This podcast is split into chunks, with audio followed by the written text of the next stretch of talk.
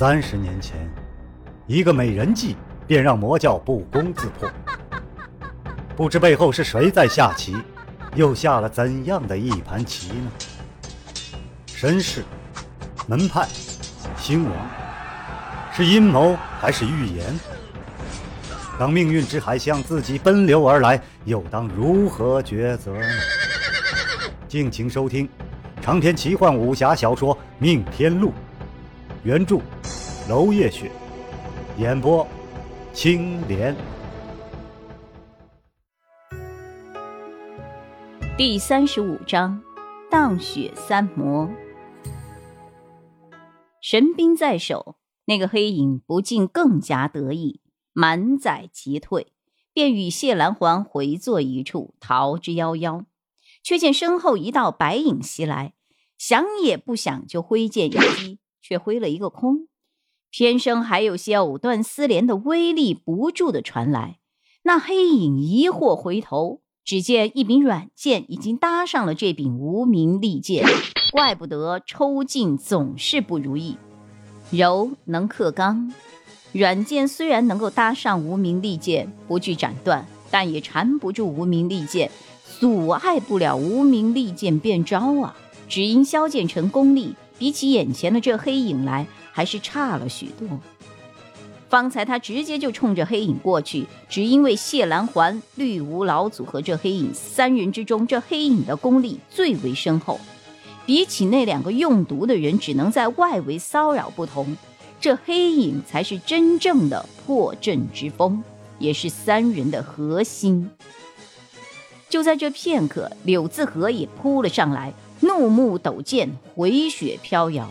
这柄无名之剑族规不能外泄，他拼了命也要拿回来。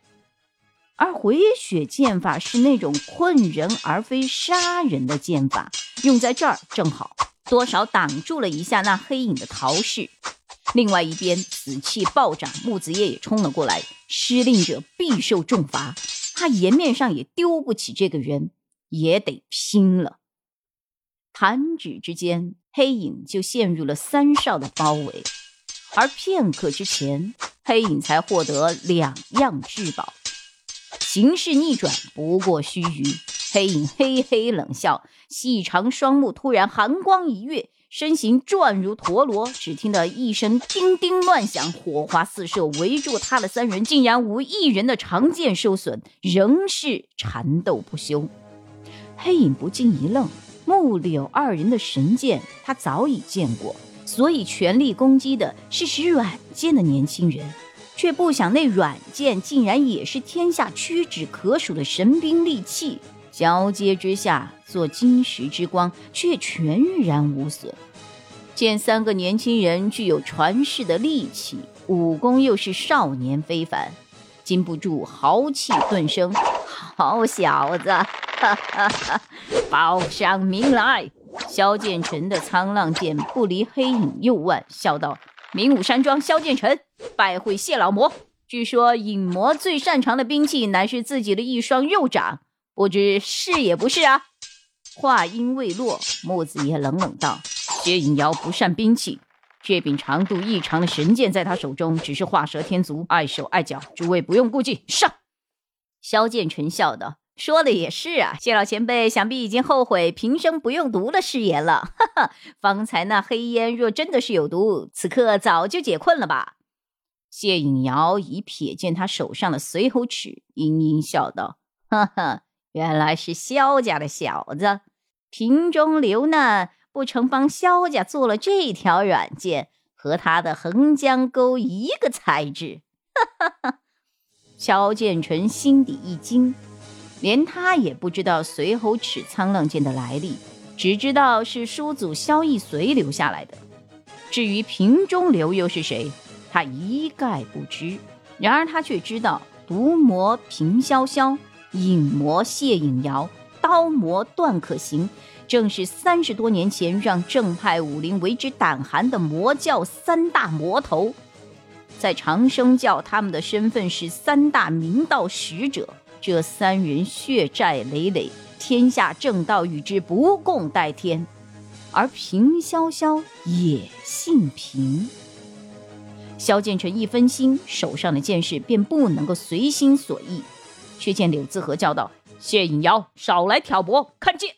寻道剑出，补住了他这边的空档，也惊醒了他。四人缠斗虽然不久，论招数却早已经过了百招。三少之间多少有了默契。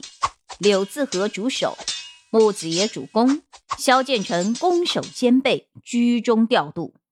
三少的功力俱是不低，使用的剑法也剑意暗合。众人只觉得那一团黑影仿佛是被制住了一般，再也不能随行如意了。而另一方面，谢兰环也被萧令海缠住，无暇支援。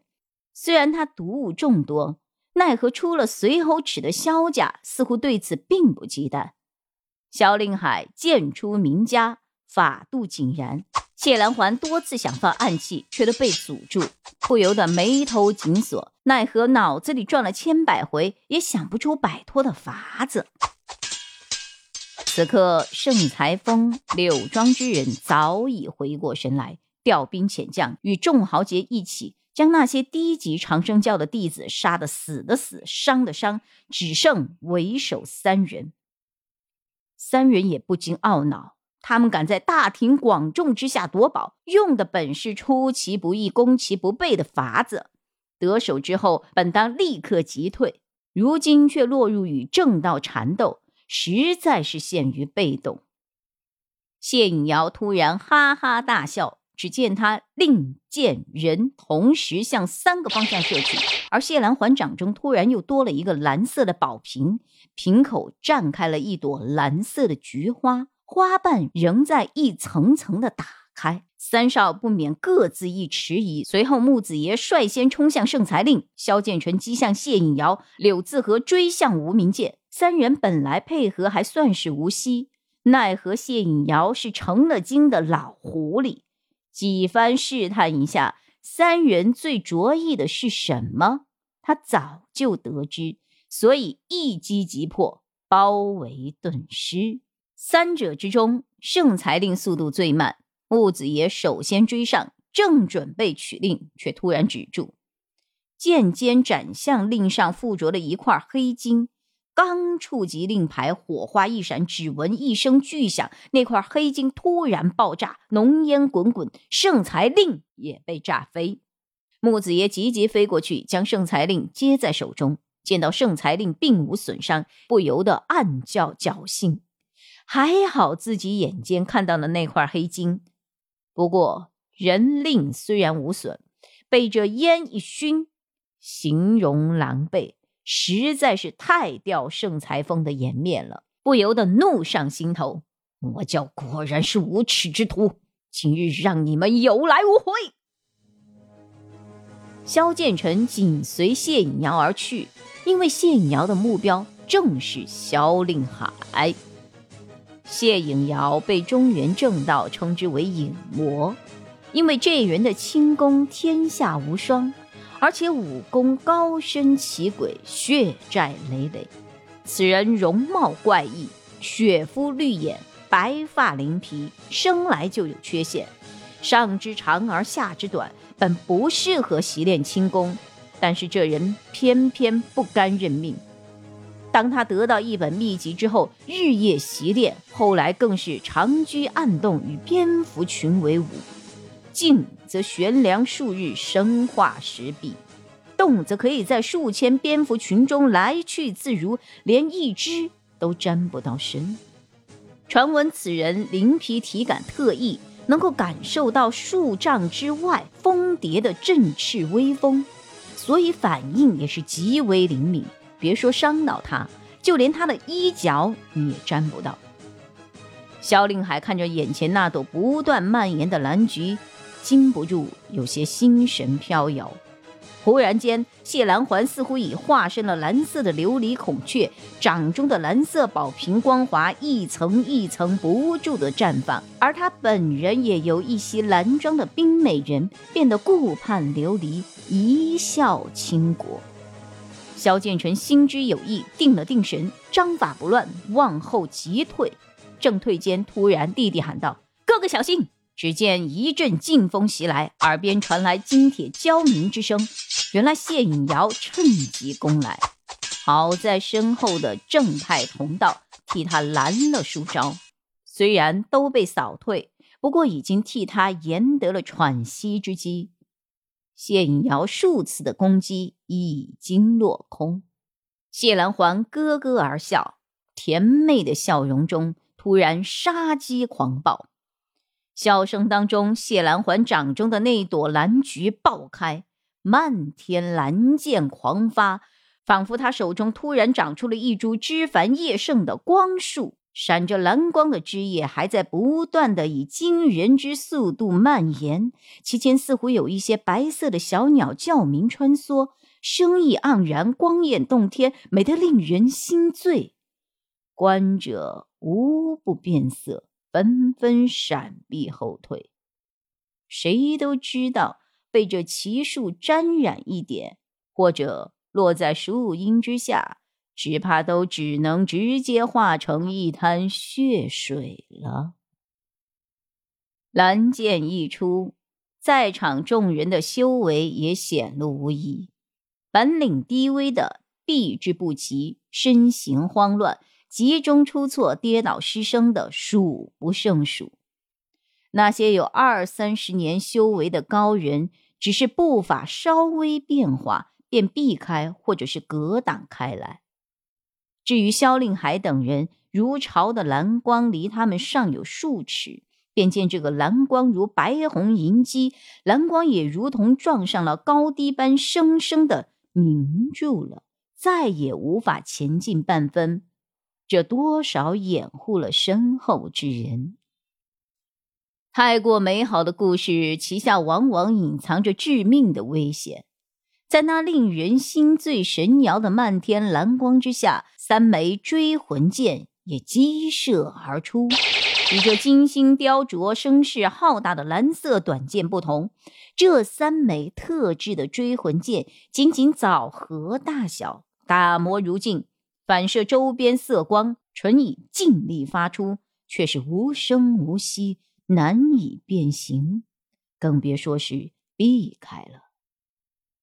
萧凌海、萧剑尘、张浩霞正是追魂剑的目标，如果不是木子爷离得太远，他也会是目标之一的。萧凌海托谢影瑶的福，跟着他的身形闪动，算是堪堪避过。而萧剑尘早已觉得右臂一麻，随后尺直接点在伤处，封住了穴位。耳边却传来了张浩霞一声惊呼，显然是招了道。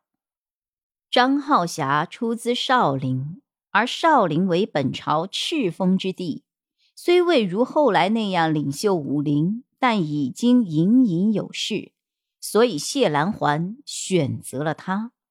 谢兰环笑声若出谷新吟，却令人不寒而栗。不胜使前日得见风采，令小女子拜服。不知今日能否与小女子单独一战呢？来决定遗物的归属呢？木子爷看着在场群豪伤亡惨烈，不由得面色阴冷。冷笑道：“哼，妖女，单打独斗，每日都可以，不必要今日。至于今日，你们是东西也别想拿走，人也别想走，一起死在这里吧！”赵副使跟着叫道：“大伙儿活捉他们，才能有解药。”这一句话点醒了在场众人，大家不顾伤处，都围了过来。谢兰环不禁也变了一下脸色。随即冷笑：“呵呵，好，很好，那就来试一试吧。”萧剑尘与哥哥对视一眼，已经觉得有些不对。不错，谢兰环此刻突然变得媚态撩人，而自己竟然避不开一枚小剑。他还释放了迷药！萧剑尘怒喝道。谢兰环微微一笑：“呵呵呵，萧公子。”随侯齿对迷药有用吗？他翩翩旋转，瓶口再次放出了蓝菊，眼看他又要再来一次。长篇小说《命天录》今天就为您播送到这里了，明天同一时间，敬请继续收听。